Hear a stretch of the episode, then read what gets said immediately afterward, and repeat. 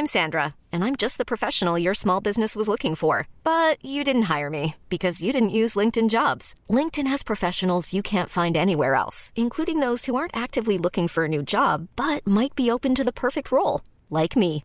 In a given month, over 70% of LinkedIn users don't visit other leading job sites. So if you're not looking on LinkedIn, you'll miss out on great candidates like Sandra. Start hiring professionals like a professional. Post your free job on linkedin.com/achieve today. Klar, es ist ja nicht jeden sein Ding, also mit dem Fahrrad und, und ohne, ohne Geld irgendwo rumzufahren und dann äh, vielleicht äh, draußen zu schlafen und sich irgendwie da reinzuschmeißen halt ins, äh, in, in unvorhersehbare Situationen. Ladies and gentlemen, welcome to the new mixtape of the month. The show about interesting websites, cool podcasts, and awesome people.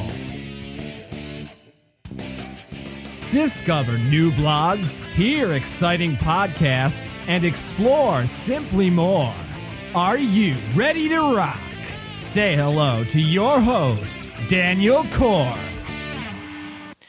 Moin Moin und herzlich willkommen zu einem neuen Mixtape des Monats. Heute geht meine Leitung nach Spanien zu Mike Lippold. Mike ist Blogger, Buchautor und Lebenskünstler und wir haben also sehr viele Themen, über die wir heute sprechen können. Zunächst aber ein herzliches Olla nach Malaga, Mike. Alles klar bei dir? Ja, hola Daniel, danke für die Einladung. Freut mich hier zu sein. Ich freue mich auf den Podcast. Ja, ich freue mich auch auf das Gespräch mit dir, ähm, denn du hast eine Menge zu erzählen. Du hast ja vor kurzem ein Buch rausgebracht, darüber wollen wir sprechen. Aber vielleicht magst du dich erstmal generell vorstellen. Ähm, wer bist du, wie alt bist du und was machst du in Malaga? Ja, mein Name ist Mike Lippold. Ich äh, wurde in Deutschland geboren und wanderte 2002 auf unkonventionelle Weise nach Spanien aus. Mhm. Seit, äh, ja, seit 2014 blogge ich auf, auf alphacentauri.com und neuerdings auch wieder auf malagagate.net. Mhm. Das ist dann so eine Reiseseite, oder? Ja, das ist mehr so eine Reiseseite. Also Blog ist eigentlich, Bloggen tue ich eigentlich auf Alpha Centauri und auf Malaga Guide, das ist mehr so, also wie für, für Urlauber eben, die hierher kommen nach Malaga und ich gebe denen eben nützliche Reisetipps ja. für, ihr, für ihren Aufenthalt. Okay, das heißt, ähm, du richtest dich da dann in erster Linie an Urlauber. Ähm, das heißt, die Seite müsste dann auch sehr gut laufen, oder? Ja, die, die, die Seite lag ja äh, mehrere Jahre still. Ich hatte die Seite eben 2008 begann ich mit der Seite und das war eigentlich die Idee, Aktivitäten darüber zu vermitteln an die äh, Urlauber hier oder, oder Gäste eben. Und äh, die andere Seite war eben, ich wollte auch selber an den Aktivitäten teilnehmen. Also ich bot eben Reitausflüge an und wollte dann eben selber mitreiten, reitete auch mit. Und äh, Yachtausflüge, das ging dann auch darauf hinaus, dass ich dann eben selber auch meinen Yachtschein machte. Und ja, und biete das, äh, bot das über die Seite an. Und als die Seite aber etwas besser lief, dann eigentlich bekam ich Muffensausen, weil ich hatte ja noch einen festen Job. Mhm. Und weil das eben so mehr illegal noch lief, ließ ich dann eben die Seite so im Sande verlaufen und bei Google ließ ich sie dann eben, äh, also mit einer, ich machte dann so eine, so eine, so eine Seite drauf, eben so eine äh, Under Construction Seite mhm. und ließ sie da eben so im Sand verlaufen und äh, kümmerte mich nicht mehr drum. Und jetzt erst vor einem Monat etwa kam mir das eigentlich wieder so in den Kopf und dachte, ja, ich könnte eigentlich die Seite wieder wieder ankurbeln. Ich war eigentlich, also das war eigentlich nicht sehr schlau gewesen, dass ich die Seite so habe äh, verfallen lassen. Ich hätte eigentlich, äh, hätte ich die jetzt über die Jahre hinweg immer wieder Content reingetan, dann, äh, dann würde die sehr gut laufen. Aber da ich damals schon sehr viele äh, Backlinks hatte, oder, oder nicht sehr viele nicht, aber ziemlich gute eben. Kam die Seite also innerhalb jetzt von einem Monat, ich habe jetzt 70 Artikel hochgeladen in kürzester Zeit und äh, einige ranken jetzt schon auf Seite 1, sogar auf Platz 1 manche. Und ich habe schon also mehrere hunderte Besucher mittlerweile drauf. Also läuft sehr gut mittlerweile. Was hatte ich denn vor, ähm, ich glaube, 15 Jahren animiert, Deutschland zu verlassen? Ja, das war ähm, der Wille zur Veränderung mhm. eigentlich. Also ich lebte ja, also ich muss da vielleicht noch ein bisschen zurückgreifen, ja. weil ich war also als, äh, als mit Anfang 20 zog ich damals mit einem Freund acht Monate ohne Geld durch Europa. Also es war eine ziemlich abenteuerliche Tour. Und dann kam ich wieder zurück nach Deutschland und in Deutschland dann nahm ich verschiedene Jobs an und ähm, dann verreiste ich wieder und am Ende wohnte ich dann in so einer, ja, so einer Wohngemeinschaft war das eigentlich. Ein Haus hatten wir gemietet. Ähm, sehr idyllische Gegend. Also auf der einen Seite war Wald, auf der anderen Seite so ein Fluss. Und es war eine sehr, eine sehr schöne Zeit eigentlich auf der einen Seite, weil also wir konnten tun und lassen, was wir wollten. Wir bauten auch ein bisschen so Gemüse an und so. Und aber irgendwann dachte ich dann eben, ja, wenn ich hier jetzt längere Zeit, also wenn ich, ich war jetzt 28 und dachte, wenn ich jetzt noch ein Jahr hier bleibe und noch ein Jahr und irgendwann bin ich dann 32 und und irgendwann bin ich mal 40 und äh, habe dann mein Leben in einer idyllischen Einöde gefristet. Ne? Mhm. Und äh, also das kann eigentlich nicht alles sein. Und da ich ja schon vorher einiges gesehen hatte, so von also andere Länder und andere Sachen, eben da hatte ich so immer schon den den Anreiz eben dann, ja, woanders tobt ist das Leben und ich bin hier in meiner idyllischen Einöde und würde eigentlich gerne noch was anderes erleben in meinem Leben. Oder das war eigentlich so der, der Anreiz, dass ich dann gesagt habe, ja, ich mache mich eben nochmal auf die Socken und äh, aber eigentlich ohne Plan, ohne, ohne Idee genau. Ich wusste nur, dass es eben nach Spanien geht, weil ich Spanien schon kannte und weil ich Spanien das war so Liebe auf den ersten Blick, seit ich das erste Mal eben in Spanien war. Ich fand das, äh, ich fand Spanien schon immer reizvoll. Und ich dachte eben, das ist auch eine schöne, eine schöne Gegend eben. Also ich wollte nach Spanien wieder. Hm. Das heißt aber, man kann generell sagen, du bist ein relativ rastloser Mensch gewesen, oder? Ja, kann man so sagen, ja. Und ähm, als du damals dann nach Spanien gegangen bist, da konntest du auch noch gar kein Spanisch, oder? Nein, eigentlich nicht. Also auf unserer ersten Reise, ich hatte mal also so, ja, una cerveza por favor und äh, Kleinigkeiten oder Hola, ¿qué tal und so. Ja. Aber Englisch nicht, Spanisch konnte ich nicht, ne. Und das hast du dir jetzt selber beigebracht? Ja, die Sache war eben die, wo ich dann los bin aus Deutschland, endgültig, also ich ließ dann alles hinter mir und ich wusste ja auch schon im Prinzip, dass ich das äh, machen kann, weil ich hatte, ich war eben schon vorher ohne viel Geld äh, umhergereist und wusste eben, dass es immer irgendwie einen Weg gibt, wie ich weiterkomme. Also ich hatte jetzt nicht irgendwelche, irgendwelche Vorstellungen, dass ich dachte, ja, ich werde dann irgendwann äh, in der Gosse enden oder so. Also ich wusste irgendwie, werde ich, werde ich weiterkommen und äh, Du hast ja jetzt ähm, ein Buch geschrieben, das nennt sich Ohne Geld in ein neues Leben. Das ist ja schon mal ein sehr spannender Titel. Und diese Geschichte, die du jetzt eben kurz angerissen hast, erzählst du dort ja. Wie bist du denn auf die Idee gekommen, dieses Buch zu schreiben und da zur Hälfte dann deine Lebensgeschichte zu erzählen? Ja, die Sache war eigentlich die. Ich habe ja, äh, ich hatte mir ähm, das, also das Buch, die Idee, die hatte ich schon länger. Eigentlich hatte ich die Idee mit einem Freund gehabt, also mit dem Freund, mit dem ich damals die erste Tour gemacht hatte. Da er aber zurzeit also sehr mit seinen, mit seinen eigenen Projekten beschäftigt ist, legten wir das erstmal auf Eis und ich wollte sowieso ein Buch schreiben wegen meinem, wegen meinem Blog eben. Also, mein, also wer einen Blog hat, denke ich, kann auch mal ein Buch schreiben. Ja. Und äh, du hast ja auch schon ein Buch geschrieben. Ja, genau. Ja. Und äh, dann dachte ich eben, ja, schreib das Buch jetzt äh, für meinen Blog. Und da ich eben, also ich wollte teilweise also rüberbringen eben für die Leute, jetzt für Leute, die eben selbst ein neues Leben anfangen wollen. Oder ich, kenn, ich kannte ja aus einigen E-Mails auch von meinen Lesern, die eben sagten dann, ja, ich würde auch gern dies und das ändern und dies oder jenes machen. Mhm. Und äh, ich wusste da schon ungefähr, wo der Schuh drückt. Und ich überlegte eben immer, ja, wie könnte ich eigentlich meine, meine Erfahrung aus meinem aus meinen eigenen Reisen, wie könnte ich die eigentlich äh, den Leuten oder den, Lesen, den Lesern rüberbringen? Und so entstand eigentlich die Idee, dass ich äh, das Buch in, also ein Buch schreibe und das Buch in zwei Teile aufteile mhm. und im ersten Teil im ersten Mal über mich selber schreibe. Was aber eigentlich nicht so einfach ist, weil, also das ist auch eine Geschichte, eine sehr persönliche Geschichte. Mhm. Äh, ich wollte auch nicht zu viel von mir preisgeben, wollte aber auf der anderen Seite glaubwürdig bleiben für meine Leser, mhm. dass sie dann auch nachvollziehen können, ja, warum, was, was gibt ihnen eigentlich die Autorität, anderen Leuten erklären zu wollen, wie sie ein neues Leben anfangen können. Ne? Deswegen schrieb ich halt erst den ersten Teil und äh, darin dann eben über meine Reisen und über vergangene ja, Abenteuer oder wie ich das eben gemeistert habe. Ja. Und, und im zweiten Teil dann eben, wie jetzt, also ein bisschen pauschal auch, wie eben jeder sofort ohne Geld und eigentlich ohne großen Plan ein neues Leben beginnen kann. Aber klar, es ist ja nicht jeden sein Ding, also mit dem Fahrrad und, und ohne, ohne Geld irgendwo rumzufahren und dann äh, vielleicht äh, draußen zu schlafen und sich irgendwie da reinzuschmeißen halt ins, äh, in, in unvorhersehbare Situationen. Mhm. Und deswegen machte ich es halt ein bisschen pauschal mit den sieben Schritten.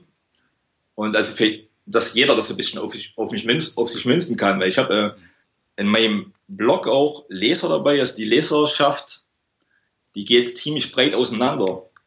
Weil ich habe ähm, auf der einen Seite, als ich mit dem Blog anfing, ich hatte keine direkte Zielgruppe eigentlich.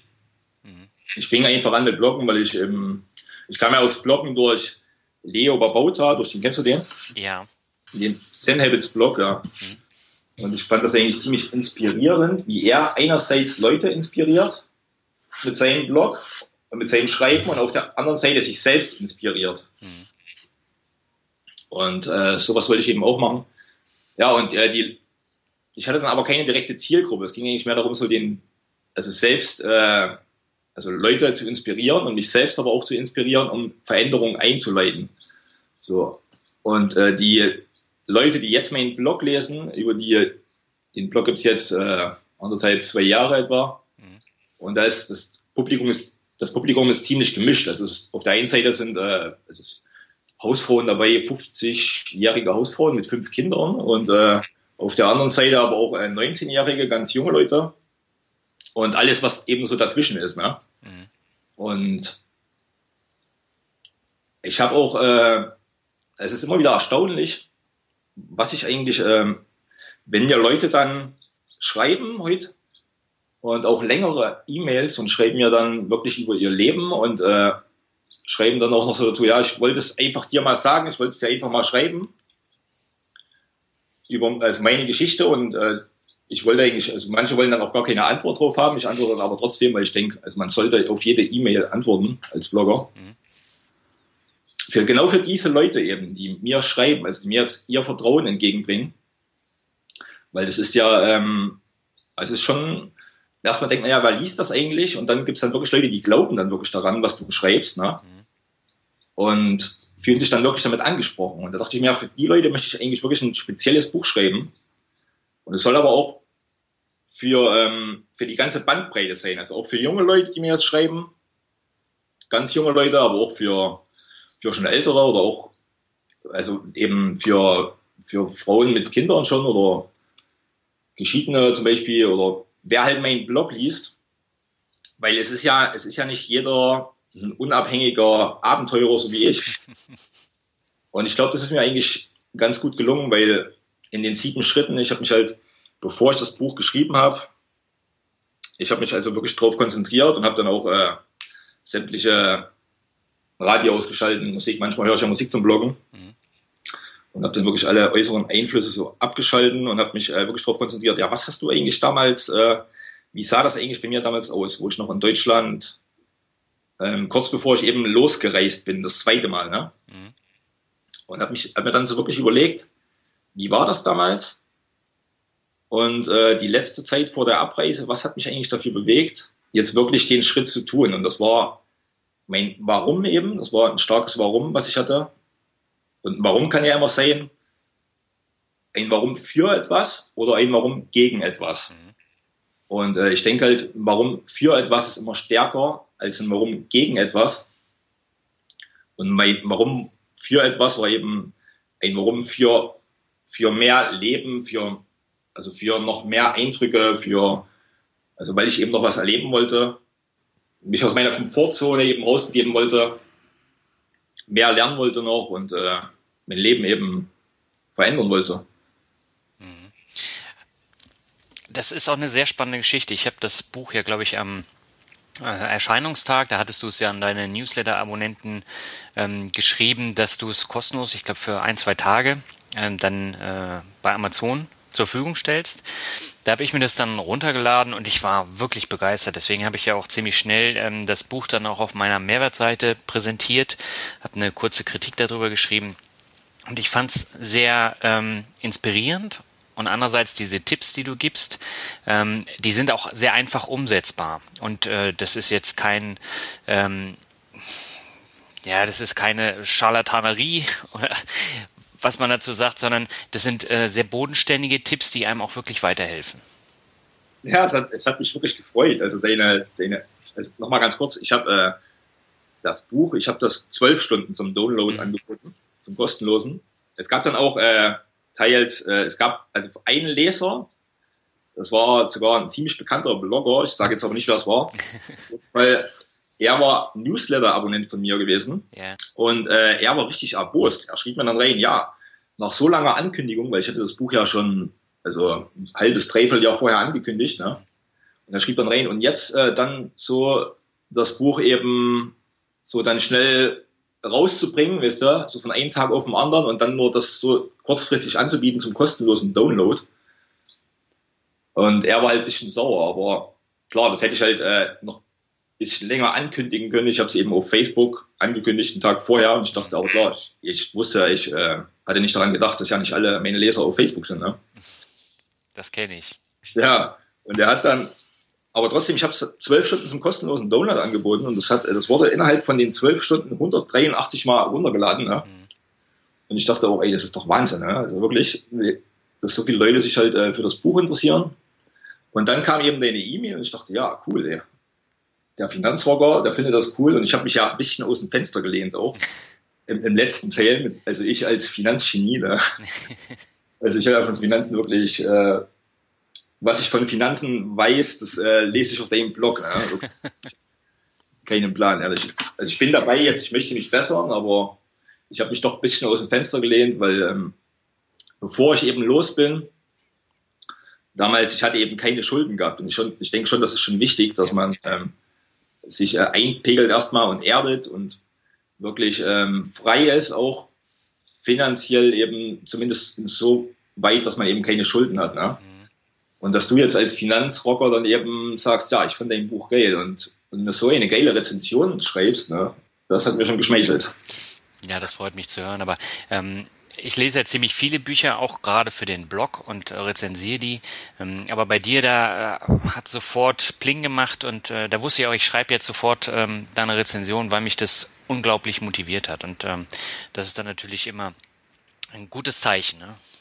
Ja, ist, äh, ja, ich habe einige spontane Meldungen bekommen, ja, und da, das im Prinzip die, die Resonanz bis jetzt war also durchweg positiv, muss ich sagen. Und ähm, ja, doch, also sehr positive. Auf Amazon ist nicht viel los, die Leute sind ziemlich Rezension, rezensionsvoll. Mhm, das kenne ich auch. Ja, ich kam, äh, also deine halt, deine E-Mail, und dann kam ich, bekam ich noch einige andere E-Mails äh, auf, auf Twitter schrieb mir dann jemand, ähm, ja, geiles Buch und so, ne?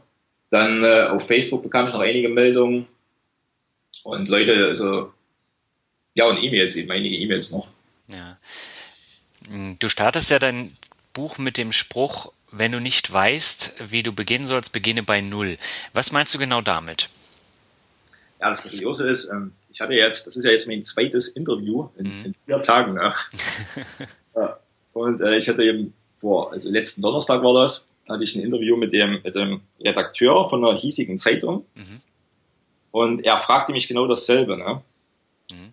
Und er sagte, was, was bedeutet eigentlich bei Null? Ne? Also was be beginne bei Null? Weil das ist ja eigentlich das, wo die Leute weg wollen, meinte ja. er. Ne? Ja. Und äh, das ist aber genau das, was ich denke, wo die meisten Leute eigentlich noch nie waren. Mhm. Bei Null. Weil der Nullpunkt, also ich sehe das so ein bisschen wie, ähm, wie der Begriff der Lehre eben. Das ist, äh, du lernst, der Begriff der Lehre, das sagt ja eigentlich, du lernst etwas, äh, also du lernst erst etwas mhm. und dann, bis du das kannst und dann vergisst du das wieder. Und dann fließt das eigentlich durch deine Adern. Ne? Mhm. Das ist eigentlich so der Begriff der Lehre, so ein bisschen pauschal umschrieben. Und ähm, der Nullpunkt, mit dem Nullpunkt meine ich eben, ich sah mich dann, also als ich das Buch schrieb, ich sah mich, ich habe mich wirklich reinversetzt jetzt, wie war das damals so. Und ich habe mich dann selber gesehen, wie ich eben vor meiner Abreise in dem leeren Zimmer lag, auf den Holzdielen, in meinem Schlafsack und hatte nichts mehr. So, ich habe äh, meine ganze Wohnung aufgelöst in der WG, also WG, wo ich halt wohnte. Ich wohnte mit einem guten Freund und noch zwei Freunden dort. Mhm. Und ich hatte die, die Wohnung komplett, also mein Zimmer eben aufgelöst und hatte auch gesagt, also ich weiß nicht, ich denke nicht, dass ich wiederkommen werde, ich weiß es aber eigentlich nicht. Ich hatte meine Finanzen geregelt. Ich hatte meinen Job gekündigt, kurz vorher, einen Monat vorher etwa. Hatte etwas gespart, aber ich lebte damals von der Hand im Mund. Also ich hatte nicht, nicht ich hatte kein, kein Geld gespart irgendwie groß. Es waren wirklich nur ein paar hundert Euro, die ich hatte. Die habe ich eben äh, damit eingepackt. So. Ich brauchte nicht mal eine Geldkarte. Ich hatte nicht mal eine Geldkarte. Ich hatte wirklich mein ganzes Geld, was ich hatte, das hatte ich wirklich einstecken. Ne? So. Ja. Ich hatte echt nicht mal eine Kreditkarte. Ne? Und äh, bin vorher noch zum Zahnarzt, habe mir noch alle Zähne machen lassen, weil Zahnschmerzen wollte ich nicht bekommen unterwegs. Und es ist wichtig irgendwie, dass ich da nicht jetzt unterwegs noch irgendwo hin muss und äh, mir einen Zahn ziehen lassen muss. Ja. Habe mich gesundheitlich gecheckt, meinen äh, internationalen Infospace aufgefrischt, habe meinen Personalausweis abgemeldet in Deutschland mhm. und äh, habe mich bei meinen Eltern verabschiedet. Meine Eltern wussten ja schon von früheren Reisen, dass ich äh, also dass sie, wo ich damals das erste Mal los bin, die acht Monate ohne Geld, da war es äh, meine Mutter mein Vater, das konnten sie nicht so richtig nachvollziehen, haben trotzdem mir vertraut, aber diesmal jetzt beim zweiten Mal schon, also es war schon irgendwie dann so Routine, ne? Mhm. Dachten dann, ja, das macht er sowieso und äh, mal sehen, irgendwie macht er das schon, ne? Aber dann habe ich mich eben von, mein, von meiner Familie verabschiedet, von meinen Freunden so nach und nach, habe das Fahrrad vorbereitet, meine Packtaschen, mein Überlebensrucksack, mein Überlebensgürtel, äh, was ich eben so hatte, weil ich, ich schlief ja draußen. Ja. Und ähm, die Sache, ich mache das halt gerne. Ne? Ich las halt als Kind auch viel äh, oder als Jugendlicher viel Jack London Bücher und so. Ich fand das eben die ultimative Art zu reisen. Ne? Ich fand das ja. abenteuerlich geil, einfach nur abgefahren. Ey. Und ähm, als ich dann eben auf, der, auf den Holzdielen lag, äh, in meinem Schlafsack, das war so der Nullpunkt. Weil da war ich wirklich bei Null. Aber das ist halt wie so ein Pegel, wie so ein Wasserpegel. Also ich war nicht unten drunter und nicht oben drüber. Ich war aber an der Startposition, äh, wo ich komplett frei war in meinen Entscheidungen, weil ich hatte keine Schulden. Ich hatte zwar noch ein paar hundert Euro, aber ich wusste, ich konnte vertrauen auf meine Fähigkeiten und konnte ab hier, ab diesem Nullpunkt, wirklich frei meine Entscheidung treffen und ab jetzt konnte ich alles machen, was ich möchte. Ne? So. Mhm. Und das ist eben der Nullpunkt. Und äh, viele Leute, denke ich, die waren nie dort, weil die haben vielleicht, die sind viel weiter über dem Nullpunkt. Die haben halt noch ein Eigenheim und noch zwei Autos und einen festen Job und äh, zehn Versicherungen halt. Und, äh, und beneiden mich dann aber und sagen, ja, wenn ich noch mal jung wäre, dann würde ich aber auch sowas machen. Ne? Oder wenn ich noch mal Geld hätte. Ja. Im Prinzip, ich hatte das alles nicht, aber ich war am Nullpunkt. Und das ist viel wichtiger, dass du an diesem Nullpunkt bist, wo du starten kannst. Wo du weißt, hier kannst du durchstarten. Ne? Ja. Ähm, das heißt, du hattest jetzt auch eine, eine Auslandskrankenversicherung oder hast du dich darum jetzt nicht weiter gekümmert, nachdem du da bei den Ärzten warst? Ich hatte gar nichts mehr. Ich habe äh, Personalausweis abgemeldet, ich hatte den internationalen Reisepass, mhm. ich hatte ähm, internationalen Infoausweis, das wusste ich noch von damals, äh, wo wir das erste Mal los sind, hatte ich schon so einen Infoausweis gemacht. Ja, Blutgruppenausweis. Äh, Versicherung hatte ich überhaupt keine. Ich habe über meine Eltern, äh, meine Mutter, die hatte für mich äh, eine Rechtsschutzversicherung abgeschlossen, die habe ich übrigens immer noch. Und äh, ja, in Deutschland die normale Haftpflichtversicherung wohl noch. Aber so, also Auslandskrankenversicherung überhaupt nicht, ne? Das ist ja eigentlich auch sehr mutig, oder? Ja, ich ging mal davon aus, dass ich nicht krank werde. Und äh, im Prinzip ist es ja auch so, also Spanien ist ja nicht aus der Welt. Mhm. Und äh, ich wusste ja auch nicht, ob ich jetzt wiederkomme oder wann ich wiederkomme oder Deutschland war ja auch nicht jetzt so weit äh, entfernt. Ich war ja nicht irgendwo in der Antarktis oder was. Also irgendwie äh, wären wir jetzt äh, unterwegs, äh, hätte ich mir jetzt einen Fuß gebrochen oder so. Ne? Ja. Ich hätte ja zurück nach Deutschland gehen können zur Not. Ja. Und da äh, sagen können, ja, ich, ich war zwar abgemeldet, aber im Prinzip, du bist ja nicht aus der Welt. Also. Naja, aber du musst ja auch die Kosten jetzt mal ähm, rein theoretisch, du hast einen Unfall mit deinem Fahrrad, musst du ja im Krankenhaus die Kosten trotzdem irgendwie übernehmen, ne? Ja, schon, ja. Ich habe mir da nie Gedanken drüber gemacht, ehrlich gesagt. Ja. Ähm, bist du dann mit deinem Fahrrad ähm, mit dem Zug dann nach Spanien gefahren oder die komplette Strecke? Ja, die Sache war eben, also mit, ich bin schon komplett durch Frankreich mit dem Fahrrad durchgefahren, vorher schon. Mhm. Und ähm, mehrmals getrennt durch Frankreich, mit dem Zug durch Frankreich. Und ehrlich gesagt, Frankreich finde ich nicht so spannend. Mhm. Und ich dachte, ja, ich möchte eigentlich sofort runter, weil ich war schon mehrmals in San Sebastian. Mhm. San Sebastian finde ich ziemlich geil, Baskenland überhaupt. Und ich wollte halt so schnell wie möglich gleich runter Richtung Baskenland. Also Hendaye eben, Hendaye an die Grenze, an die französische. Und ich kaufte das Zugticket eben und fuhr dann mit dem Zug bis Hendaye und ab Hendaye dann mit dem Fahrrad. Und ähm, wie bist du dann da vorgegangen? Ich meine, du musstest ja von den paar Euro, die du da noch in der Tasche hattest, auch die Zugfahrt bezahlen. Ne? Und dann kommst du da an, hast ein paar Euro und äh, was hast du dann gemacht? Also ich meine, irgendwie musst du ja auch essen, ne? Nee, also die, äh, das, das Zugticket hatte ich mir vorher gekauft. Also mhm. Du kannst sehr wenig Euro kannst du äh, wirklich, das war ja nicht so, dass ich am Hungertuch gedacht hatte. Also am, äh, auf der ersten Reise, was ich ja auch im Buch beschreibe, die acht Monate, da kann der Leser dann auch mal sehen, ähm, der sich eben das Buch kauft oder ansieht, äh, wie man wirklich ohne Geld äh, unterwegs unterleben kann, überleben kann und was eben da so alles einfällt, mhm. um eben äh, sein Überleben zu sichern. Aber auf der, weil wir da wirklich kein Geld hatten, also null Geld, wir sind wirklich ohne alles losgefahren. Ja. Und aber auf der zweiten Reise, also wo ich dann endgültig nach Spanien bin, ich hatte ja einige hundert Euro, das Zugticket hatte ich im Voraus gekauft und mit sehr wenig Geld selbst kannst du äh, sehr gut leben, wenn du so unterwegs bist, wie ich unterwegs war weil ich konnte ja mein Essen kaufen, was ich wollte. Mhm. Und äh, was ich wollte, konnte ich mir kaufen. Ich habe draußen geschlafen, weil ich es wollte. Ich habe sogar in Santiago de Compostela zwei Tage drinnen geschlafen, also zwei Tage mich eingemietet in eine Pension, mhm. weil ich komplett durchnässt war, weil es äh, in Galicien regnet es einfach zu viel. Und ja, ich, also ich war, ich hatte genug Geld zum Leben, hatte ich dabei. Das war nicht das Problem. Mhm. Naja gut, wenn du sagst es so einfach, aber jetzt die Hörer, die können sich das wahrscheinlich gar nicht vorstellen, weil der Deutsche per se ist ja eher ein Bedenkenträger und der macht sich ja um alles einen Kopf. Und ja. ähm, du stichst da ja so ein bisschen hervor. Ja, eigentlich schon, ja. Ja. Ähm, das Vorwort in deinem Buch, das stammt vom Lebenskünstler Karl Almer. Ähm, würdest du dich selber auch als Lebenskünstler bezeichnen? also Lebenskünstler, der Begriff Lebenskünstler, das ist äh, eben Karl sein, äh, sein Markenzeichen. Mhm. Und auch übrigens, ja, Karl, lest, schaut ihr, schaut euch äh, seinen Blog an. Mhm. Das ist ein prima Kerl und äh, er zog ja vor einigen Monaten nach, nach Spanien. Er ist sozusagen mein Nachbar.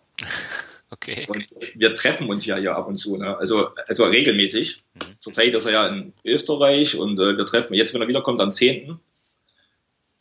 Dann, äh, also ich fahre zu ihm, wir sind denke ich nur so fünf Kilometer von, voneinander entfernt, an der Küste wohnen wir ja direkt. Ne? Also ich wohne direkt am Meer und er auch. Und dann treffen wir uns und schwafeln wirklich stundenlang, also teilweise sechs Stunden sitzen wir da und trinken Bier, essen Tapas und quatschen, wisst ihr.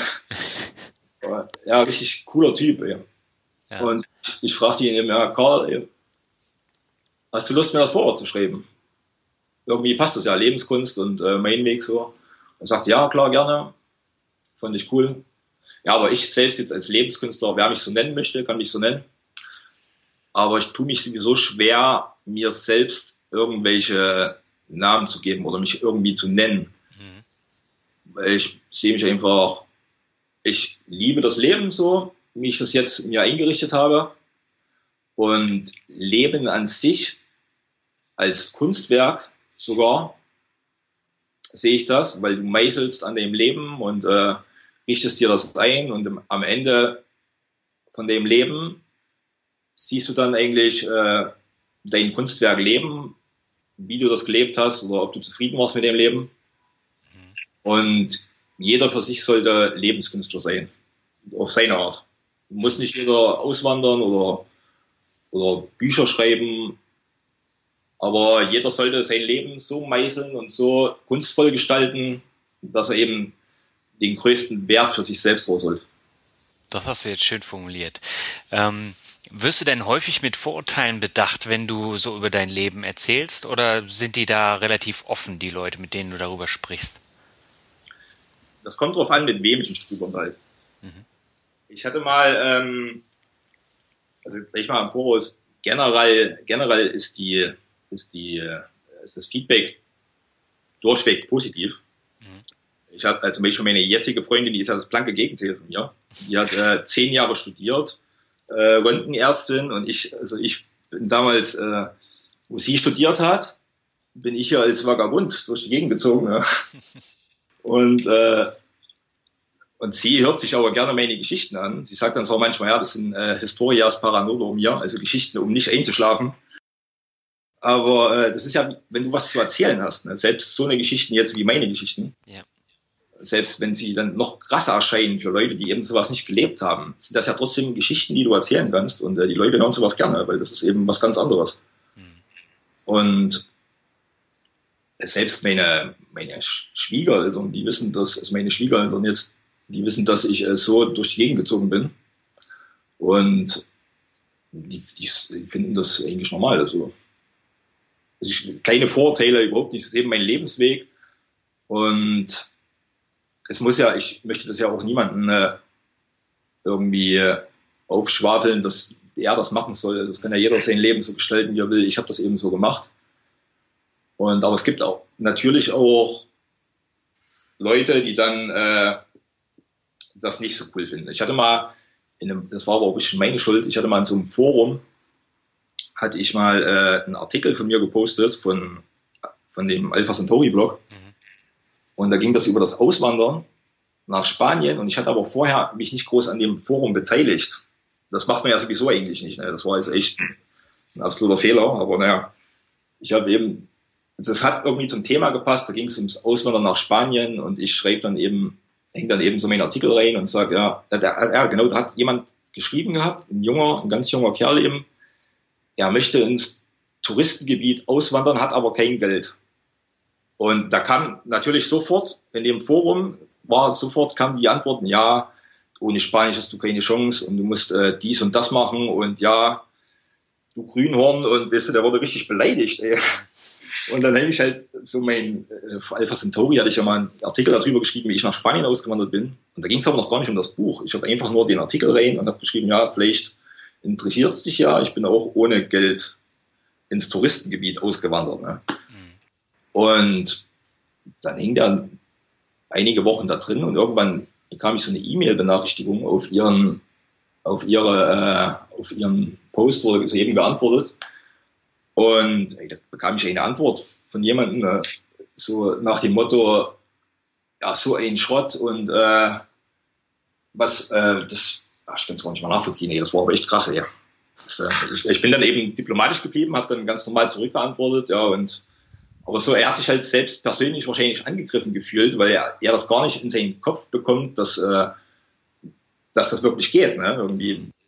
Manche Leute können das eben nicht nachvollziehen. Aber wenn du dich mit, mit Leuten unterhältst auf der Straße, also erstes Mal erzähle ich das sowieso nicht jedem, jetzt sofort auf Anhieb und sage, ey, hier, ich bin so und so, aber wenn du dich mit Leuten unterhältst und normal und die kennen dich, dann ist es eigentlich völlig normal und das macht nichts. Aber wenn du jetzt jemanden konfrontierst damit, der das sowieso nicht hören will, dann findest du auch keinen Zugang zu den Menschen, weil er wird sowieso immer wieder verneinen und wird sagen, das geht nicht und du musst, du musst vorher auf jeden Fall ähm, dich so und so absichern und weil er das halt auch so gemacht hat. Aber im Großen und Ganzen eigentlich 99,9 Prozent ist das Feedback positiv. Hast du denn da Unterschiede festmachen können zwischen äh, Spaniern und äh, deren Lebensgefühl und Deutschen und deren Lebensgefühl in Verbindung zu deiner Geschichte? Hm. Ja, Spanier könnte ich das vielleicht sogar. Ja, es geht ja nicht darum, nur ob sie das, ob, ob sie sich das vorstellen können. Also es geht darum, ob sie es akzeptieren. Aber im mhm. Prinzip akzeptieren sie sowieso. Also die Leute, die ich kenne, das, die nehme ich ja als, als Mensch wahr. Mhm und es geht ja nicht darum, was du vorher gemacht hast. Es interessiert mich ja auch nicht, wenn ich mich mit, mit jemandem unterhalte, ob, ob, was der vorher gemacht hat. Und der kann äh, Bäcker sein oder der kann von mir aus auch äh, im Gefängnis gewesen sein, wenn er sich jetzt normal verhält und äh, lebt äh, gesellschaftsfähig, mit uns, dann ist ja seine Vergangenheit egal. So. Mhm. Oder was auch immer jeder, jeder für einen Lebensweg hat eben. Das ist ja egal. So. Aber die Spanier an sich, also zumindest die Andalusier, die sind ähm, eigentlich so, dass die zwar verreisen, aber eigentlich eher, weil die haben ja hier alles. Die, die leben, die haben ihren, ihren Strand, Meer, Berge und äh, die sind äh, zufrieden hier. Also die würden gleich gar nicht, glaube ich, das machen, was ich gemacht habe, weil die, die würden gar keinen Sinn darin sehen. Weil die könnten, wirklich, ich lebe ja hier ähm, in, also in Malaga und wir machen viele Ausflüge so in die weißen Dörfer ne? Mhm. und äh, sehr schöne Gegenden, Granada und Cadiz und was es alles gibt. Und weil die alles vor der Haustür haben, so wo andere Leute jetzt wirklich 3000 Kilometer dafür hergeflogen kommen, um das zu sehen, äh, deswegen sehen die gar keinen Bedarf, jetzt weiter wegzureisen, eigentlich. Und schon gar nicht jetzt äh, als Vagabund mit dem Fahrrad. Und ja, das stimmt allerdings. Ähm, warum ist es denn so wichtig, anders zu sein als alle anderen? Das hast du im Buch ja für dich äh, geschrieben. Ähm, warum ist das so ein wichtiger Punkt? Das ist aber, ähm, das schreibe ich ja nur am, am Anfang. Also mhm. am, im ersten Teil und das war eigentlich, das ist eigentlich nicht wichtig. Also jetzt ist es nicht wichtig. Das ist eben, das war für mich wichtig mit 20. Ja. Da war das wichtig. Also heute möchte ich nicht sagen, ich möchte anders sein als alle anderen. Das würde mir nicht in den Sinn kommen. Mit 20 war das so, ich wollte also gegen das, wahrscheinlich ist das sowieso die Sturm- und Drangzeit. Mit 20 rebelliert man gegen das Establishment und äh, möchte alles anders machen. Und da wollte ich um jeden Preis anders sein.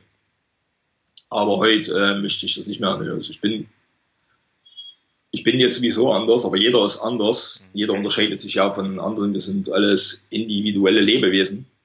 Und ich möchte aber nicht mehr anders sehen. Es war wirklich nur mit, mit 20, also in, in dieser Zeit eben. Hm.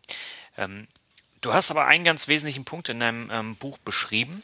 Und zwar, dass jeder sein eigenes Warum kennen sollte. Und ähm, jetzt stelle ich mir die Frage, ich habe mein Warum jetzt auch, ich glaube, 35 Jahre lang nicht wirklich gefunden, trotzdem überlebt. Ähm, das ging aber dann zulasten der Glücklichkeit im Leben, finde ich jetzt persönlich. Ähm, was würdest du denn sagen? Warum sollte jeder Hörer sein eigenes Warum kennen? Hast du denn dein Warum 35 Jahre gesucht? Ja.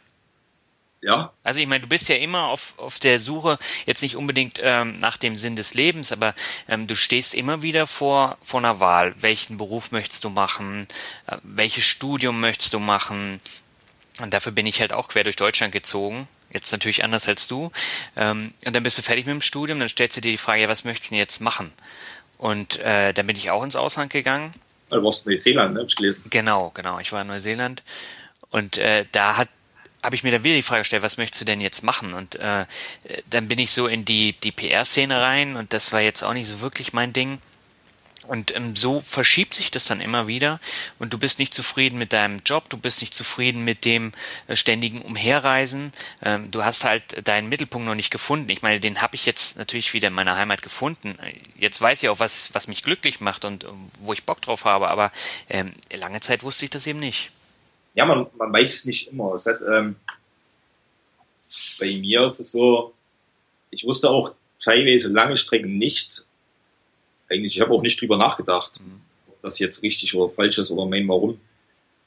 Ich, das war mein Warum, das, der zweite, äh, der, das erste Kapitel im zweiten Teil des Buchs, es beginnt ja damit, äh, beginne mit deinem Warum.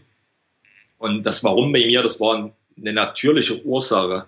Das war eben die intrinsische Motivation, mhm. die eben darauf beruht, dass du was tust, ohne dafür etwas äh, zu erwarten. Also kein Geld, kein Ruhm, irgendetwas. Du tust es einfach, weil du es tun musst, weil du sonst äh, innerlich kaputt gehen würdest. Du tust es einfach und das ist dein Warum eigentlich. Du, du, du tust es wirklich nur für dich, also rein egoistisch, weil du dich eben selbst voranbringen willst oder weil du etwas anders machen willst oder etwas nicht machen willst, aber du tust es für dich im Endeffekt. Und das ist eigentlich das Warum. Und dann ähm, das größere Warum, ja, du tust es dann einfach und folgst deinem Instinkt, deiner Vorgebung oder wie man das auch nennen möchte.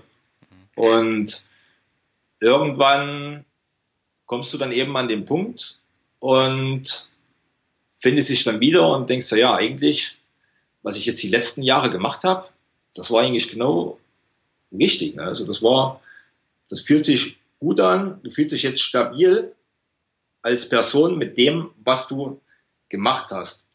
Weil alles fügt sich irgendwo und äh, alle, all deine Erfahrungen, die du gesammelt hast unterwegs, bilden jetzt eben äh, dein Fundament, ne? also deine, deine, deine Fähigkeiten, die du gesammelt hast, die du erlernt hast. Und daraus können sich dann wieder andere Warums ergeben, ja, warum, aber es sind dann eigentlich ja, weitere Ziele eben. Aber es sollte eben immer von innen kommen, den Warum. Also es sollte eben eine intrinsische Motivation sein. Du solltest es nicht für, für, für Geld machen oder für Ruhm. Du musst deine lebenserhaltenden Maßnahmen musst du natürlich äh, aufrechterhalten. So. Also du musst natürlich arbeiten irgendwie, du musst den, den Lebensunterhalt verdienen. Ja. Das geht natürlich nur, äh, wenn du das für Geld machst, ist ganz klar. Also zum Beispiel, wenn Leute sagen, ja, blocken und Geld verdienen und wie kannst du dafür Geld verlangen? Ich meine, man muss, ich muss ja auch irgendwie meine Wohnung bezahlen und äh, Auto habe ich verkauft, aber mein Motorrad, so ein bisschen Luxus muss sein. Und ich möchte auch mal verreisen und äh, möchte mir einen Kaffee kaufen und äh, also Geld muss irgendwo her. So die Motivation fürs Geld muss auch her. Wenn man alles miteinander, alles beides miteinander verbinden kann, ist es noch besser. Aber um sich selbst zu verwirklichen, sollte es eben von innen kommen und man sollte es wirklich für sich machen. Und man sollte auch spüren, dass man das, dass man das einfach machen muss. Also dann bist du eigentlich am glücklichsten überhaupt, wenn du das dann verwirklichst. Weil es so ein Schlüsselerlebnis von mir, das war eben auch, äh, wo ich das zweite Mal los bin und äh, habe dann die Wohnung verlassen, bin mit dem Zug nach, nach Hendaye, bin da raus und ich lag dann so am nächsten Tag oder zwei Tage später in äh, San Sebastian, kurz hinter San Sebastian, an äh, so einem idyllischen Fleckchen Erde, abends am Sonnenuntergang. Mhm. Und das war so ein, du kannst ja nicht überall Feuer machen. Das ist ja teilweise verboten, ne? aber an manchen Stellen kannst du es machen. Und habe da eben ein Feuer gemacht, ein kleines Feuer so, und lag dann daneben mit meinem Schlafsack. Und dachte, und das war so ein richtig innerliches Gefühl, ey, so geil. Ich, ich sitze jetzt hier mit meinem, mit meinem äh, Blechtopf, so, mit meinem Edelstahl, äh, Blechtopf eben am, am Feuer und äh, ich habe hinter mir nichts mehr, was mich zurückhält und vor mir alles, was ich machen kann. Und ich bin jetzt genau hier, worauf ich jetzt hingearbeitet habe, die letzten Wochen oder Monate und tue jetzt genau das, was ich wirklich will. Also das war wirklich so ein absolut geiles Gefühl. Ne? Mhm. Aber diesen Punkt muss man ja erstmal finden. Ja, das ist aber das, das ist ja wiederum der Nullpunkt, was ich halt äh, am Anfang des Buches auch bringe, weil du brauchst manchmal wirklich, der Nullpunkt, der liegt eben nicht in irgendwelchen materiellen Werten oder in irgendwelchen Vorstellungen oder Vorstellungen von anderen. Das ist wirklich was, was tief in dir ist, wo du, äh, wo du dich selbst in Einklang mit dir selbst fühl, fühlst und wo du sagst, ja, das ist geil, also hier fühle ich mich komplett als Person und in meinem Wesen auch äh, ganzheitlich. Ne? Hm. Welche Rolle spielt denn jetzt trotzdem die extrinsische Motivation in deinem Leben? Ähm, arbeitest du jetzt nur als Blogger oder hast du nebenbei auch noch einen anderen Job? Ich habe, ja, ich war äh, Angestellter bis Anfang dieses Jahres. Ich, mhm. die Sache, ich hatte ja die Malaga Guides Seite seit äh, 2008 mhm. Und die Idee war ja schon seit längerem, mich abzunabeln mhm. von meinem Angestellten-Dasein. Aber ich hatte auf der anderen Seite immer meinen festen Job. Meinen festen, also seitdem ich hier wohne, habe ich meinen festen Job. Also ich lebe ohne Geld. Das war das Buch heißt so ohne Geld in das Leben, um das jetzt gleich mal richtig zu stellen. Ich habe, äh, ich lebe hier nicht ohne Geld. Ne? Mhm. Ich habe, ich habe ein sehr schönes Leben. Ich hab, wir haben eine sehr schöne Wohnung. Ich lebe mit meiner Freundin äh, in Strandnähe und ähm, wir leben ein ganz normales Leben. Ich ging arbeiten die letzten zehn Jahre, seitdem ich hier bin. Mhm. Habe äh, für meinen Lebensunterhalt gearbeitet.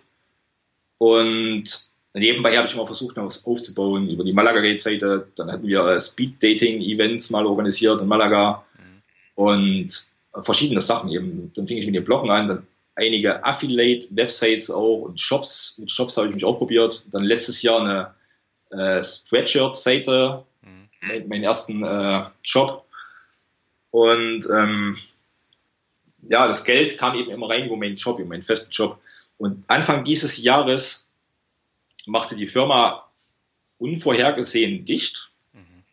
Und seitdem, es war aber, das war wirklich, ähm,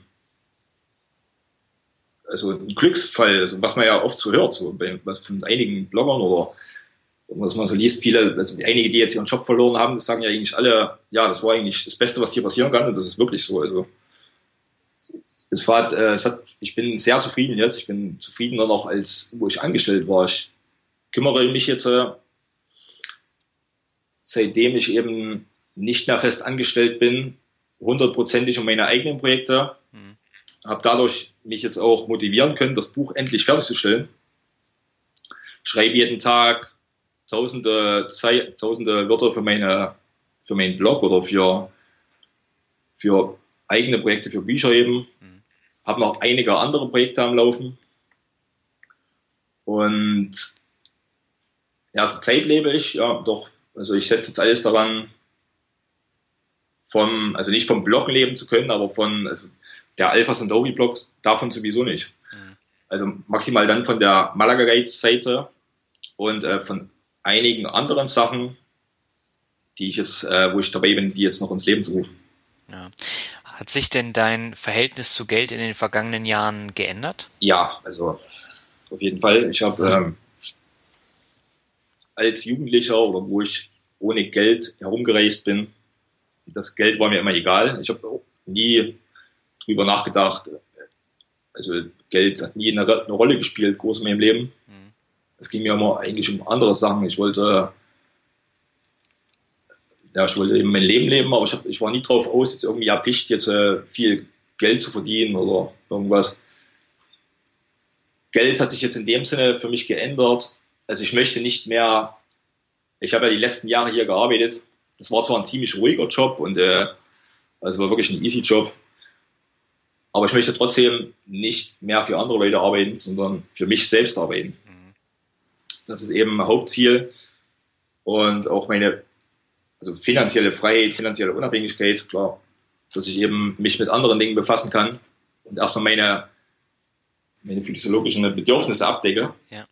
Eben die Maslow'sche Bedürfnispyramide, ist die, die äh, selbst, die vor Maslow-Pyramide, kennst du die? Ja. Da geht es ja darum, also dass du erstmal deine physiologischen Bedürfnisse abdeckst und dann daraufhin kannst du dich dann irgendwann selbst verwirklichen.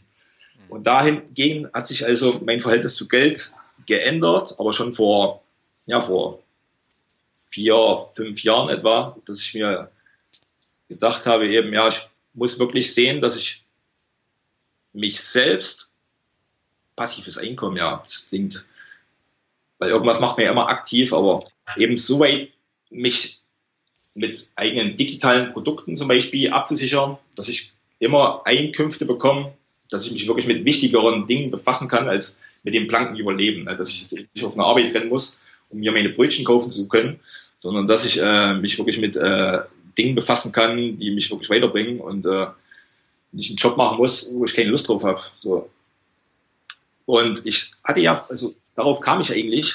Kennst du den Bernd Schäfer? Nee, den kenne ich nicht. Das war so Finanz, äh, ich hatte, das war mal auf so einem ein Buch, äh, also hier in Malaga, Flohmarkt war das, und auf dem Flohmarkt fand ich das Buch in Deutsch von Bernd Schäfer. Das war so ein Finanz, äh, ja, irgend sowas. Keine Ahnung. Er schrieb halt da drin, dass du 10%, 15% von deinem Einkommen immer auf die Seite legen solltest. Ne? Mhm. Und damit fing ich eben an, mir ein extra Konto ein, einzurichten und jeden Monat die, also 10% erst von meinem Gehalt auf Extrakonto überweisen zu lassen, von der Bank schon. Mhm. und habe das dann auch gespart. Das sollte eigentlich meine, also mein, mein äh, unantastbare ähm, Rücklage sein. Ja. Leider hatte ich mich soweit nie im Griff, also bis jetzt, bis vor kurzem. Und äh, kaufe ich mir das erste Jahr, ich dachte eben, jetzt hast du ein paar tausend Euro gespart, das kaufst du ja Mac und dann, ja, jetzt habe ich noch ein paar tausend Euro, jetzt kaufe ich mir ein neues Motorrad. Ja, und man gönnt sich ja sonst nichts, ne? Ja. Und dann, äh, ja, jetzt, aber jetzt seit zwei Jahren eben schon, zum Glück, weil ich, jetzt habe ich halt den Job verloren und zum Glück habe ich einiges gespart jetzt.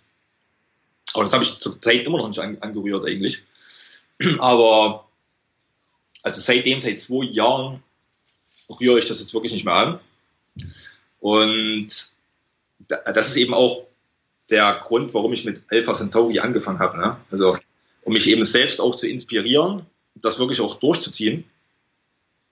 Dass äh, meine eigenen Vorgaben eben, dass ich sage, ich das Geld, was ich spare jetzt, das rühre ich nicht mehr an und äh, meine, meine Projekte überhaupt durchzuziehen. Und ja, ich spare erstmal Du meinst aber nicht Bodo Schäfer, oder? Ach, Bodo Schäfer, ja. Bodo Schäfer, genau. Den, den kenne ich nämlich auch. Der hat ja auch so ein äh, sehr berühmtes Kinderbuch geschrieben, ein Hund namens Money. Bodo Schäfer, was hatte ich gesagt? Bernd Schäfer. Okay, ja, Bodo Schäfer. Ich weiß gar nicht, ob ich es überhaupt noch habe irgendwo. Irgendwo liegt das vielleicht noch rum, in mir das Buch. Genau, aber den kenne ich, der ist ja sehr bekannt Ja. äh, in dem äh, Bereich. Genau, nee, aber das Thema Altersvorsorge, da ähm, gehst du jetzt ran, dich darum zu kümmern. Ja, durch, durch den, ich hoffe, dass mich dein Blog noch etwas inspiriert. eigentlich, eigentlich bin ich äh, faul in der Angelegenheit, wirklich. Ja, da gibt's ja viele, ne? Ja, ich, ja, genau.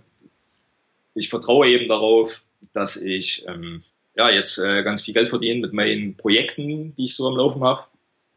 Und dann, wenn ich jetzt noch ein bisschen mehr zusammengespart habe, also Zeit habe ich noch nichts angelegt, aber ich werde mich, wenn es dann soweit ist, werde ich mich auch dann damit befassen und ich, ja, ich bleibe ja dran, ich lese den Blog und werde dann mal sehen, was ich, äh, wie ich Geld anlegen kann oder vielleicht zurzeit stellt sich die Frage noch nicht. Hm. Ja, also es ist auf jeden Fall ein Thema.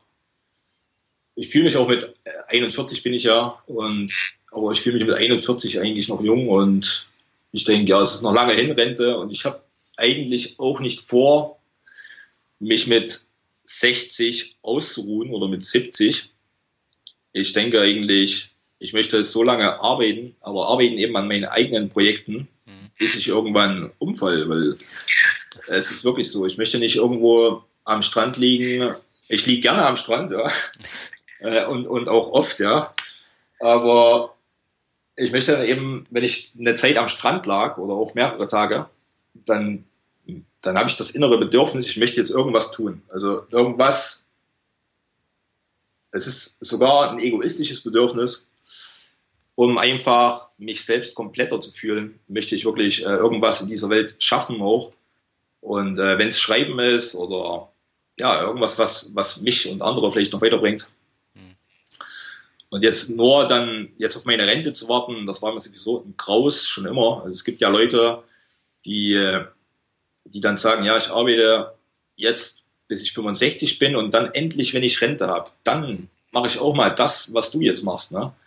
Und äh, was nützt mir das, wenn ich 65 bin? Äh, wenn ich dann, wenn ich dann, dann kann ich ja auch nicht mehr eigentlich so das machen, also dieselben Möglichkeiten habe ich ja dann auch nicht mehr als wie die Möglichkeiten, die ich hatte, wo ich mal 25 war. Ne?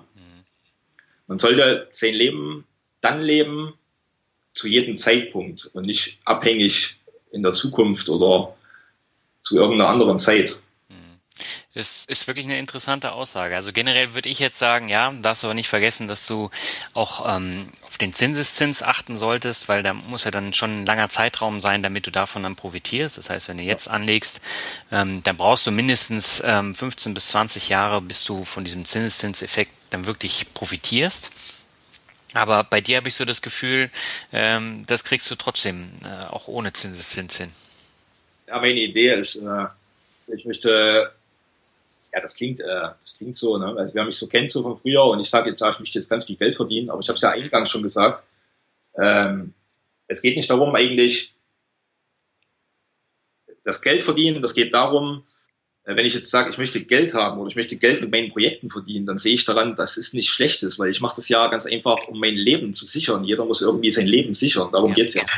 Und äh, ich verlange eigentlich nicht viel. Ich möchte, ich möchte ganz einfach meine Wohnung. Ich brauche kein Lamborghini oder was, aber ich möchte ganz einfach meine, meine Wohnung. Äh, ich möchte mein Motorrad und das möchte ich auch volltanken, wenn ich das möchte. Und äh, das Leben und ich möchte auch mal nach Deutschland fliegen, meine Familie besuchen und ich möchte ganz einfach so viel Geld haben, dass ich mir mein Leben so organisieren kann und einrichten kann, wie ich das möchte. So, und daran arbeite ich mit meinen ähm, kurzfristigen und langfristigen Projekten, dass ich das äh, erreiche. Und ich, ich denke, also ich gehe davon aus, das wird ja immer mehr. Ich sehe das ja an meinen, an meinen Projekten, die ich jetzt schon habe. Einige Sachen, wo ich dachte, ja, ich dachte ich nicht mal dran, die zu monetarisieren. Und mittlerweile verdiene ich mit einigen Sachen auch schon Geld und das wird auch mehr und die Kurve, die steigt nach oben. Mhm. Es ist zwar jetzt nicht äh, so viel, dass ich sagen kann, hey, kaufe mir jetzt ein neues Haus oder was. Aber immerhin, also ich meine, das Sachen, die jetzt äh, mir noch unmöglich erschienen waren, wo ich nicht mal einen Zugang hatte, nicht mal minimal, wo ich gesagt hatte, ja, wie machen die das eigentlich mit dem Geld verdienen im Internet oder was? Und es kommt aber doch schon, also mittlerweile Signale, äh, Signale sage ich schon auf Spanisch. äh, ja, ich wohne seit, ich, ich lebe seit ich lebe seit, äh, seit, seitdem ich hier bin, seit, also seit 13, 14 Jahren mit, also meine Freundin, das waren immer, immer Spanierinnen, ne? Mhm. Ich quatsch den ganzen Tag Spanisch, wirklich. Also manchmal fehlen ja auf Deutsch auch äh, die Worte, obwohl ich mich auch mit Deutschen unterhalte, aber 80 Prozent meiner Zeit erzähle ich nur Spanisch, wirklich. Ja, aber auch da hast du es ja äh, erreicht, dass du ähm, ohne Geld, ohne Spanisch ähm, hast du dir da was aufgebaut. Und ich denke mal, das ist dann eben auch für die Zukunft ähm, eine wichtige Richtlinie. Und ich glaube auch, du wirst es schaffen. Ja, nee, das ist ja das, das ist ja das Vertrauen auch, was ich in mich selbst habe. Dass ich, ähm, dass ich weiß, also das ist äh, zur Not, wenn ich irgendwas nicht schaffen will, also würde, wenn ich das nicht schaffen würde, jetzt äh, von meinen Projekten zu arbeiten, ich, äh, ich wäre mir auch nicht so schade, dann würde ich halt wieder arbeiten. Das ist mir egal. Also wenn, wenn, wenn ich arbeiten muss für mein Geld in irgendeiner Firma oder in irgendeinem Job, dann mache ich das auch. Das ist überhaupt kein Problem. Zurzeit kann ich so gut leben und aber ich denke, ich bin ganz sicher, weil zurzeit sieht das wirklich so aus. Also es gibt viele positive Signale und äh, ich bekomme auch schon passives Einkommen, was auch immer nennen möchte. Also über einige Projekte verdiene ich eben auch schon kleines Geld. Mhm. Und ich denke, dass es jetzt auf die Dauer eben innerhalb der nächsten Monate, Jahre immer wieder anwächst, weil das wird ja immer besser. Dann äh, werde ich mir überlegen, ja, ob ich das, äh, ob ich dann investiere oder in, in vielleicht ein, oder eine Immobilie vielleicht, eine Finca oder so. Das ist ja auch eine Geldanlage, ne? Ja, da kann man dann immer streiten, wenn es um das Thema Immobilien geht. Ähm, wichtig ist halt, dass man mit sich selber dann auch zufrieden ist, ne, am Ende des Tages. Und da kann eine Immobilie dazugehören. Ja. Genau. Nee, aber ich drücke dir dabei fest die Daumen. Wir haben jetzt die Stunde schon geknackt. Ähm, ich würde sagen, wir gehen mal zum Word Shuffle über. Ähm, das heißt, ich nenne dir jetzt ein paar Begriffe und du sagst mir einfach, was dir dazu einfällt. Das kann kurz sein, es kann ein bisschen länger sein. Und beginnen möchte ich mit dem Begriff Fahrradfahren. Ich fahre seit, seitdem ich Kind bin Fahrrad und ja. äh, hole ein Fahrrad in den Leben. Also es ist eigentlich ein kostenloses Fortbewegungsmittel, außerdem gesund. Mhm. Fahrradfahren macht Spaß. Ja, kann ich jedem empfehlen. Mhm. Und du hast äh, Spanien komplett und Frankreich komplett mit dem Fahrrad bereist?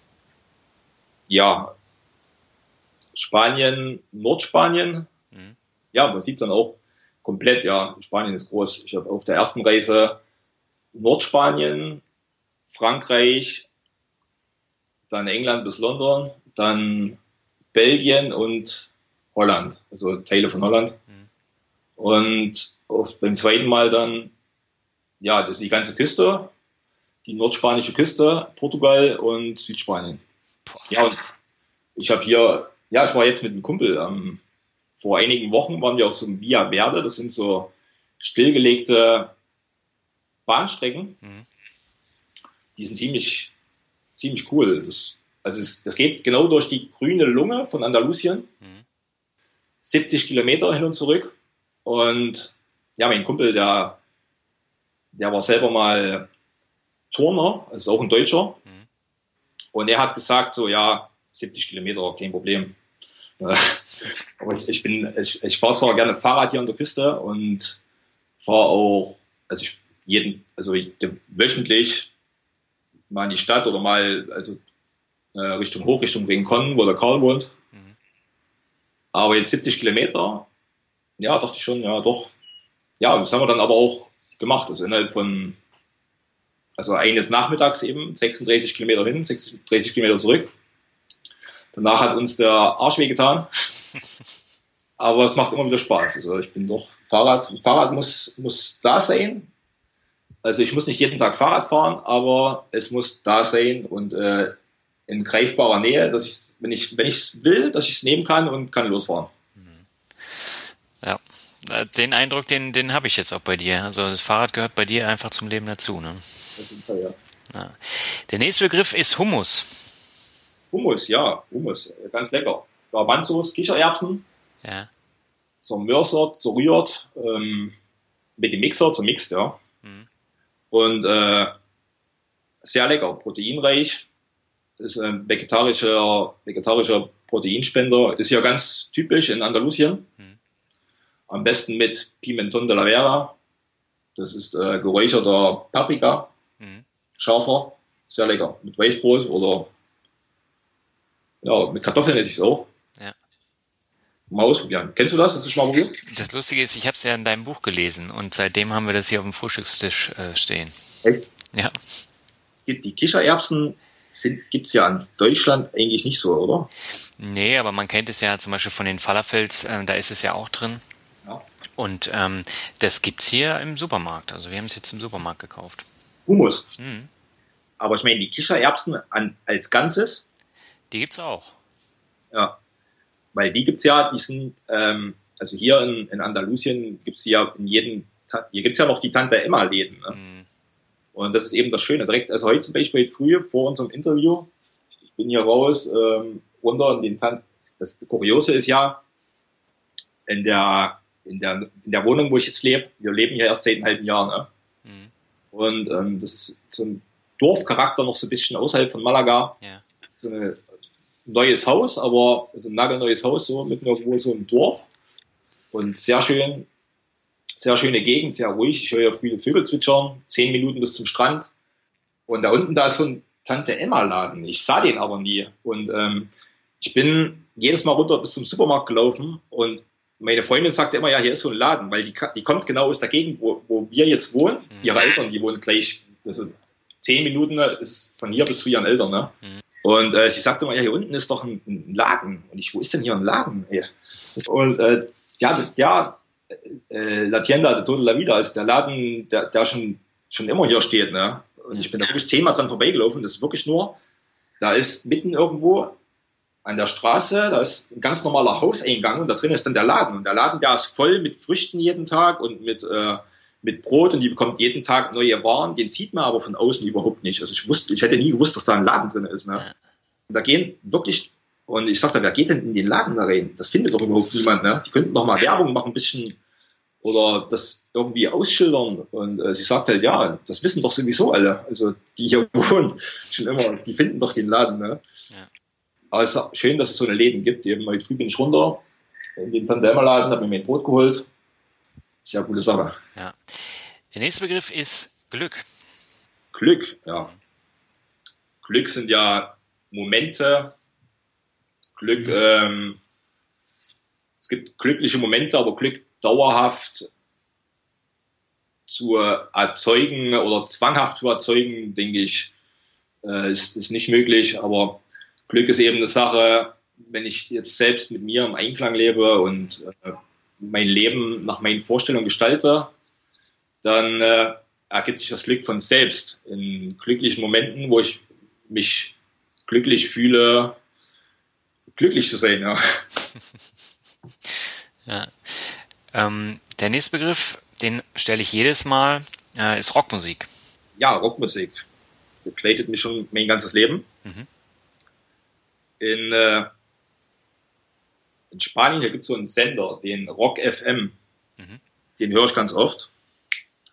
Und gestern hörte ich da, warte mal, Axel Bose ist jetzt Sänger bei ECDC, kann das genau. sein? Ja, das ist so. Das ist ja krass, ja. Ja, ich habe auch die ersten Bilder gesehen. Ähm, das ist definitiv mal was anderes. Ja. Ich, ich wusste aber gar nicht, dass es Guns N' Roses nicht mehr gibt. Gibt's Doch, die, die gibt es auch wieder, auch im ja. alten äh, Line-Up, ja. Ja. Ich hatte, ja, die Rock, Rock FM, das Radio, das kannst du bei dir auch anhören über den, über, über Livestream, ne, also über, und, äh, das ist ein ziemlich cooler Sender. Die bringt zwar ziemlich viele Wiederholungen, zum Beispiel, also jeden Tag um dieselbe Uhrzeit kommt eigentlich äh, Iron Maiden, The Trooper. Ja. Und aber die haben auch ganz interessante Sachen. Über die kam ich vor einiger Zeit, kennst du Nine Inch Nails? Ja.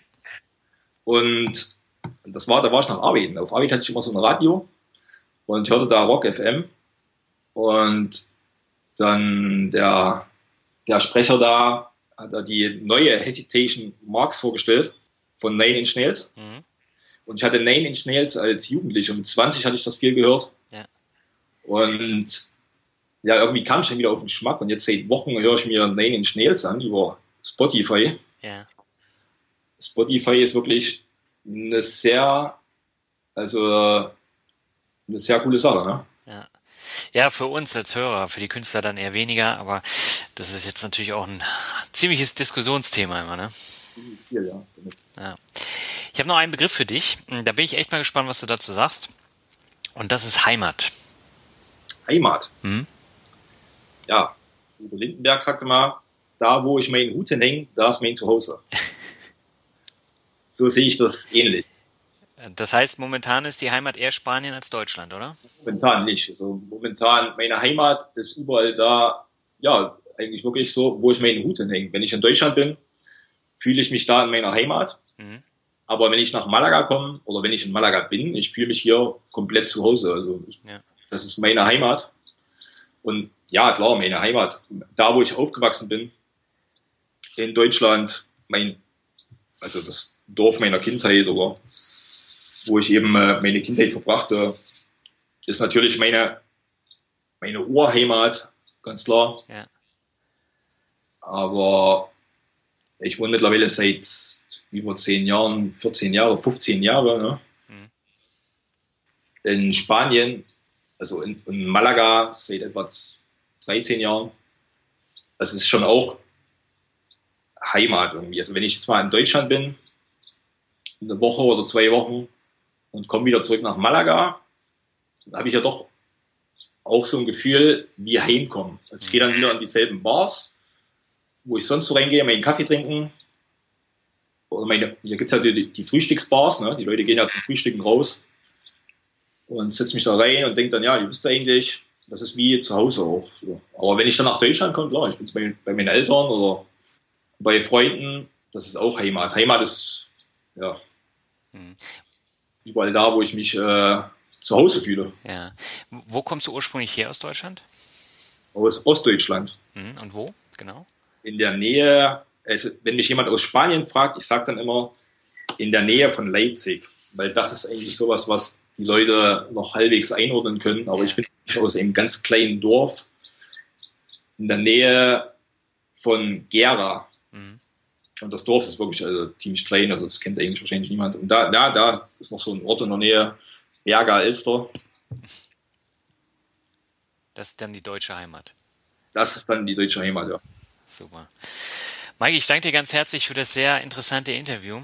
Ähm, ich hatte zwar ganz viele unterschiedliche Fragen hier auf dem Zettel stehen, aber ich glaube, äh, über das Gespräch äh, hat das äh, eine ganz andere Wendung genommen mit den Fragen. Und das finde ich immer sehr spannend. Ja, das kann sein, ja. Dann wünsche ich dir alles Gute, dass du deine Ziele erreichst, die du dir vorgenommen hast, gerade auch jetzt im Online-Business. Und ich bin sicher, wir hören wieder voneinander ja, danke dir. Und, ah, wenn ich das mal ganz kurz sagen darf. Schieß los. Mit, äh, mit Karl, wir planen jetzt für in Malaga für September den ersten Digital Business Exchange. Mhm. Die Plätze sind ähm, limitiert auf zehn Plätze. Also wer Interesse hat, der kann dranbleiben. Noch ist die Seite nicht online, aber also innerhalb des nächsten Monats etwa kommt dann die Seite mit den genauen Daten zum Event. Okay, die werde ich dann auch veröffentlichen. Ja, okay, danke. Ja, danke dir für die Einladung. Sehr gern. Ja, schönen Tag noch. Für dich auch. Mach's gut, Mike. Ciao. Thank you for listening to the mixtape of the month. Be sure to tune in again next month so you can discover the latest blogs, listen to the latest podcasts, and enjoy the latest mixtape.